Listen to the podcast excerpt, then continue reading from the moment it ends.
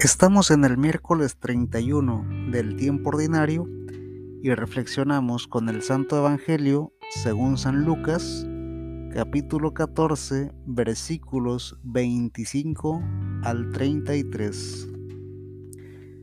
Mucha gente seguía a Jesús y él se volvió y dijo, si alguien viene a mí y no me ama más que a su a su madre, a su esposa, a sus hijos, a sus hermanos y a sus hermanas, y aún más que a sí mismo, no puede ser mi discípulo. Y el que no toma su propia cruz y me sigue, no puede ser mi discípulo. Si alguno de ustedes quiere construir una torre, ¿acaso no se sienta primero a calcular los gastos para ver si tiene con qué terminarla?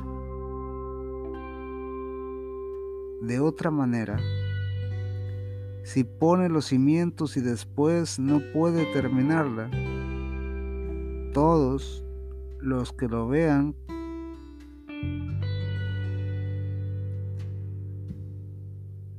comenzarán a burlarse de él diciendo, este hombre empezó a construir pero no pudo terminar.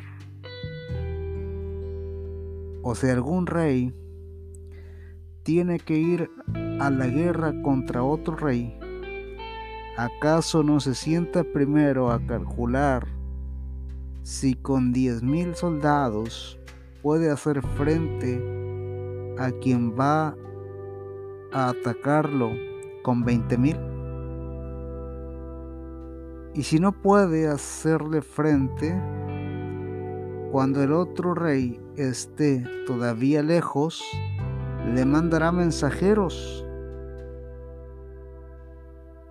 a pedir la paz. Así pues, cualquiera de ustedes que no deje todo lo que tiene, no puede ser mi discípulo. Palabra de Dios. Te alabamos, Señor.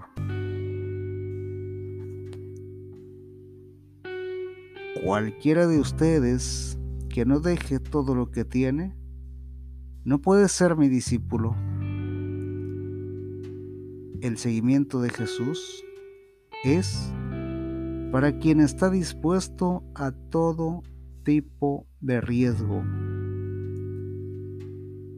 Para seguir a Jesús se necesita verdadera libertad. Si no tenemos libertad, no podemos servir. Creo que la primera regla del seguidor de Jesús es la austeridad. Casa, vestido y alimento. No más. Los excesos atan a la persona y no le permiten entregarse al servicio. Tenemos una familia de origen, sí, que eso no nos separe de Dios. Quien sigue a Dios, ¿quién sigue a Dios limitadamente? ¿El casado? ¿La casada? No. Sigue Jesús con limitación aquel que tiene apegos que merman su felicidad. No importa el estado de vida, importa el nivel de conversión que finalmente libera y pone a Jesús como número uno.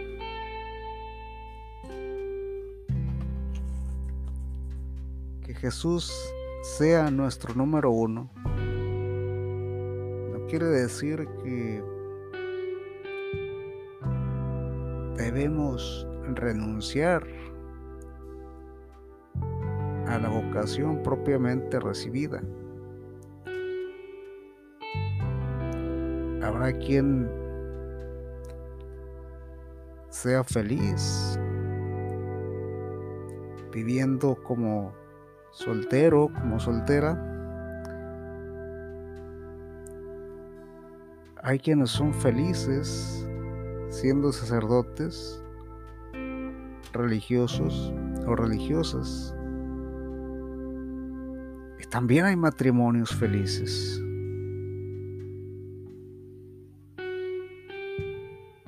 Ser un hombre, ser una mujer de familia no significa que no se puede servir a Dios. De hecho, el matrimonio en este tiempo es un servicio, el servicio, diría yo, de mayor importancia dentro del seguimiento de Jesús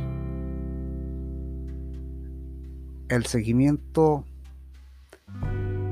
de Jesús es para quien está dispuesto a todo tipo de riesgo. Y con esta frase quiero ir concluyendo. ¿Cómo es que el seguimiento de Jesús es para el que esté dispuesto a todo tipo de riesgo. Simple y sencillamente, los sacerdotes, los religiosos, las religiosas están expuestos a la misma muerte. A la calumnia, al desprecio.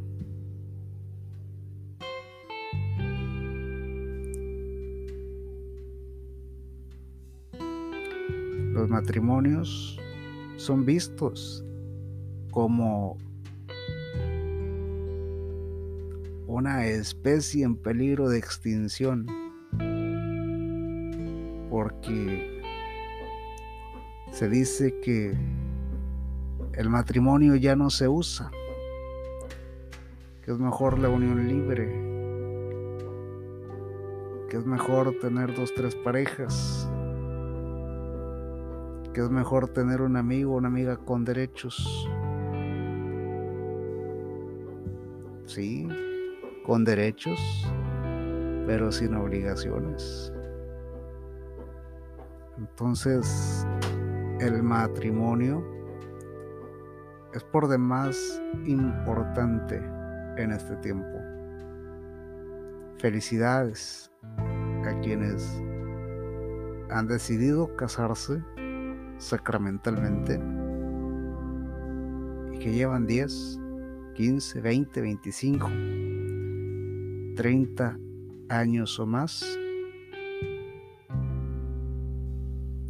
con altas y bajas que siguen abrazados y tomados de la mano de Jesús, llevando adelante su familia. Gracias, hermanos, hermanas que viven en matrimonio. Gracias, sacerdotes, religiosos. Gracias, hermanas religiosas que se han entregado al servicio. Gracias también a los laicos que han decidido vivir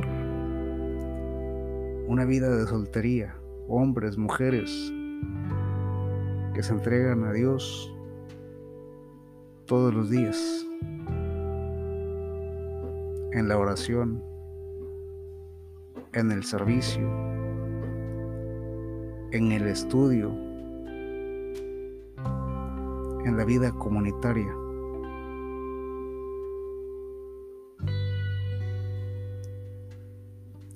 Gracias Jesús por permitirnos seguirte, aún con limitaciones. Abrázanos, tómanos de la mano.